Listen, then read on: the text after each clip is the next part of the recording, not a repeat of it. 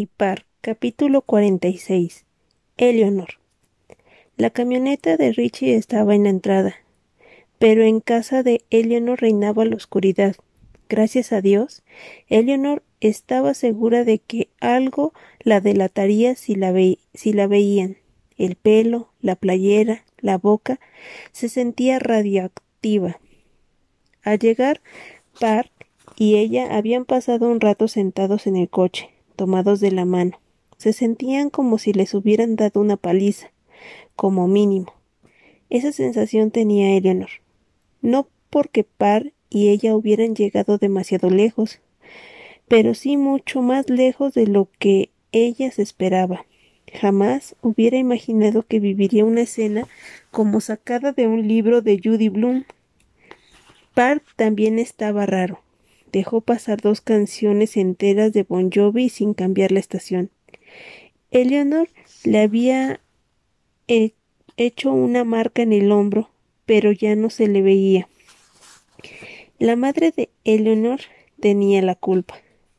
Si la dejara relacionarse con chicos con normalidad, Eleanor no tendría la sensación de que debía de hacer que tenía que hacer un cuadrangular la primera vez que se montaba en el asiento trasero de un coche. No se habría sentido como si fuera su única oportunidad de batear y no estaría empleando unas metáforas deportivas tan patéticas. De todas formas, tampoco había anotado un cuadrangular, se había detenido en la segunda base o eso le parecía. No estaba muy segura de cuál era la segunda. De cualquier modo, había sido maravilloso, tan maravilloso que no podría sobrevivir sin volver a hacerlo. Debería irme, le dijo a Par, cuando llevaba media hora o más sentados en el coche.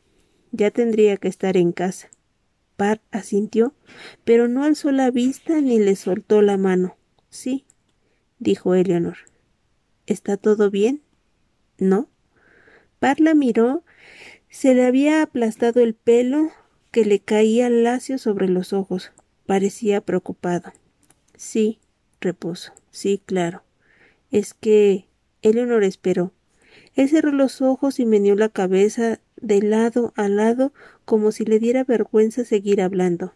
Es que. No quiero despedirme de ti, Eleonor. Nunca. Par abrió los ojos y la miró directamente. A lo mejor aquella era la tercera base. Eleonor tragó saliva. No tienes que despedirte de mí para siempre, dijo, solo por esta noche. Par sonrió, luego levantó una ceja. Ojalá ella pudiera hacer eso. Por esta noche, repitió Par. Pero no para siempre. Eleonor puso los ojos en blanco.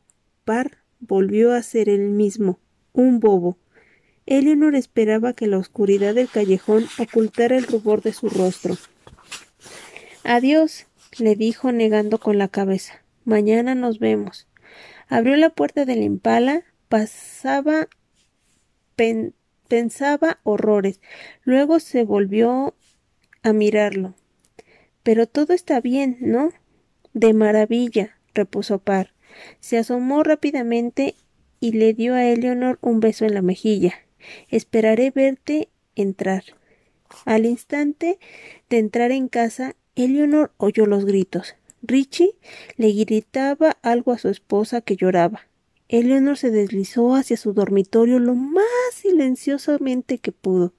Todos los niños estaban en el suelo, incluida Maicín. Dormían a pesar del escándalo. Me pregunto cuántas veces he hecho lo mismo que ellos, pensó Eleanor. Consiguió llegar a su cama sin pisar a nadie, pero aplastó al gato. Cuando el animal se quejó, Eleanor lo agarró y se lo subió al regazo. Chits, le susurró a la vez que le rascaba el cuello. Richie volvió a gritar mi casa. Y tanto el gato como Eleanor dieron un, un respingo. Algo crujió por debajo de ella. Se metió la mano bajo las piernas y sacó un cómic arrugado, un ejemplar de los S-Men. Maldita sea Ben. trató de alisar el cómic, pero estaba pegajoso. La manta también parecía mojada, como de loción o algo así. No maquillaje líquido mezclado con trocitos de cristal roto. Eleanor extrajo con cuidado un fragmento de la cola del gato y se secó los dedos mojados en el pelaje. Descubrió un trozo de cassette también aceitoso enredado en las piernas del animal. Eleanor soltó al gato, miró al suelo, parpadeó hasta que sus ojos se acostumbraron a la oscuridad. Cómics rotos por todas partes, maquillaje, manchas de sombra verde, millones de cintas, los audífonos del Walmart partidos por la mitad, colgaban del poste de la cama. La caja de toronjas estaba a los pies y Eleanor supo antes de recogerla que la encontraría ligera como el aire, vacía. La tapa estaba casi partida por la mitad y alguien había escrito algo en tinta negra, con un marcador de Eleanor. ¿Crees que me vas a poner en ridículo? Esta es mi casa. ¿Crees que puedes ir cogiendo por el barrio en mis narices y no me voy a enterar? ¿Eso es lo que te crees? Sé lo que eres y esto se ha, acabado. Eleanor se quedó mirando la tapa, haciendo esfuerzos por descifrar las palabras, pero no podía ver más allá de aquella caligrafía en minúsculas que conocía también. En alguna parte de la casa, la madre de Eleanor lloraba como si fuera a como si no fuera a parar nunca.